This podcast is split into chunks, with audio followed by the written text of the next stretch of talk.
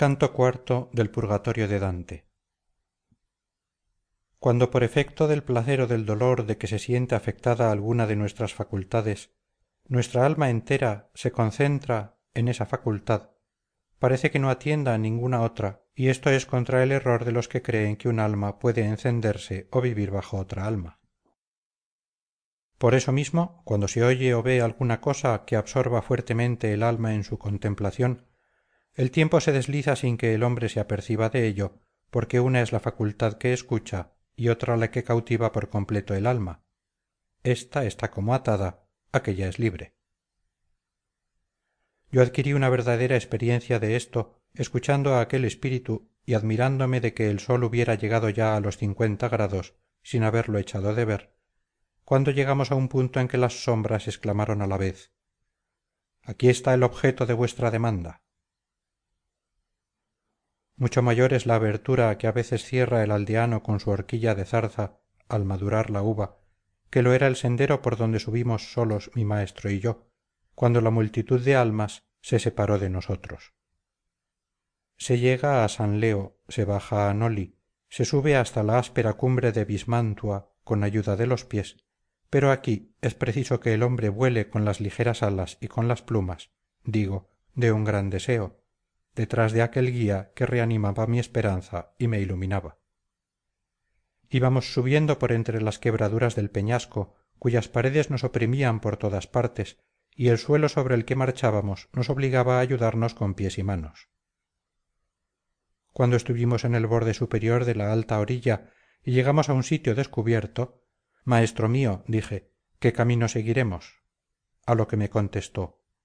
no pongas ningún paso en vago sino prosigue subiendo tras mí hacia la cima de este monte hasta que se nos aparezca algún guía experimentado. Aquella cima estaba tan alta que no podía alcanzarla la vista y la cuesta más derecha que la línea que divide en dos partes el cuadrante.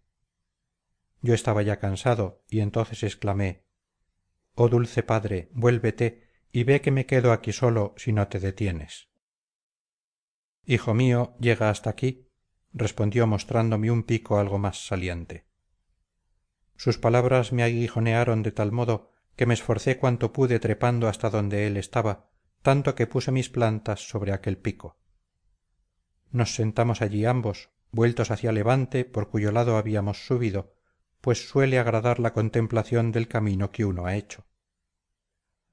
Primeramente dirigí los ojos al fondo después los levanté hacia el sol y me admiraba de que éste nos iluminara por la izquierda. El poeta observó que me quedaba estupefacto mirando el carro de la luz que nacía entre nosotros y el aquilón por lo cual me dijo si cástor y pólux estuvieran en compañía de aquel espejo que ilumina al mundo tanto por arriba como por abajo verías al rojizo zodíaco girar más próximo a las osas a menos que el sol saliese fuera del camino antiguo y si quieres comprender cómo puede suceder esto reconcentra tu imaginación en un solo pensamiento y piensa que el monte sión está situado sobre la tierra relativamente a este monte de modo que ambos tienen un mismo horizonte y diferente hemisferio por lo cual verás cómo el camino que supo recorrer tan mal el carro de faetón va necesariamente por un lado de este monte mientras que también le verás por el lado opuesto de aquel con tal que la inteligencia te lo permita distinguir claramente. En verdad maestro mío le contesté nunca había visto tan distintamente como ahora en cosas para cuya comprensión no me parecía bastante apto mi ingenio. Así es que el semicírculo del movimiento superior que lleva el nombre de ecuador en alguna ciencia y que queda siempre entre el sol y el invierno por las razones que me has dado se aparta de este monte hacia el septentrión cuando los hebreos lo ven hacia la otra parte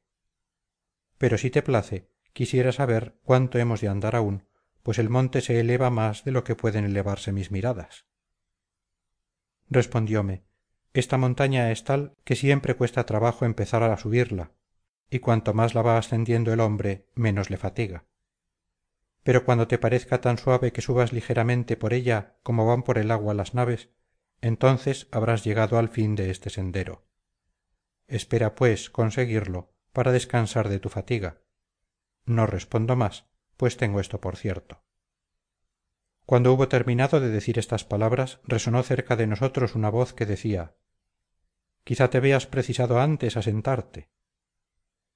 al sonido de aquella voz se volvió cada uno de nosotros y vimos a la izquierda una gran piedra en que no habíamos reparado ninguno de los dos. Nos dirigimos hacia ella y vimos algunas almas estaban tendidas a la sombra detrás del peñasco como acostumbra a tenderse el hombre indolente. Una de ellas que me parecía fatigada estaba sentada y tenía abrazadas sus rodillas descansando sobre ellas su cabeza. Oh dulce señor mío dije entonces contempla a ese que se muestra más negligente que si hubiera sido hermano de la pereza entonces se volvió hacia nosotros y nos examinó dirigiendo su mirada por la línea de sus piernas y diciéndonos ve pues allá arriba tú que eres tan valiente conocí quién era y aquella fatiga que agitaba un poco antes mi respiración no me impidió acercarme a él. Después que estuve a su lado alzó apenas la cabeza diciendo has comprendido bien por qué el sol dirige su carro por tu izquierda sus perezosos movimientos y sus lacónicas palabras hicieron asomar una sonrisa a mis labios después dije belacqua ahora ya no me conduelo de ti pero dime por qué estás aquí sentado esperas algún guía o es que has vuelto a tus antiguas costumbres contestóme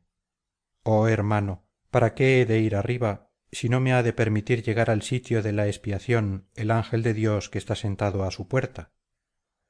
antes es necesario que el cielo me haga dar tantas vueltas fuera de ella cuantas di en el transcurso de mi vida por haber aplazado los buenos suspiros hasta la hora de mi muerte a no ser que me auxilie una plegaria que se eleve desde un corazón que viva en la gracia. De qué me serviría otro ruego si no ha de ser atendido en el cielo el poeta iba ya subiendo delante de mí diciendo ven ya mira que el sol toca al meridiano y la noche cubre con su pie la costa de marruecos canto cuarto del purgatorio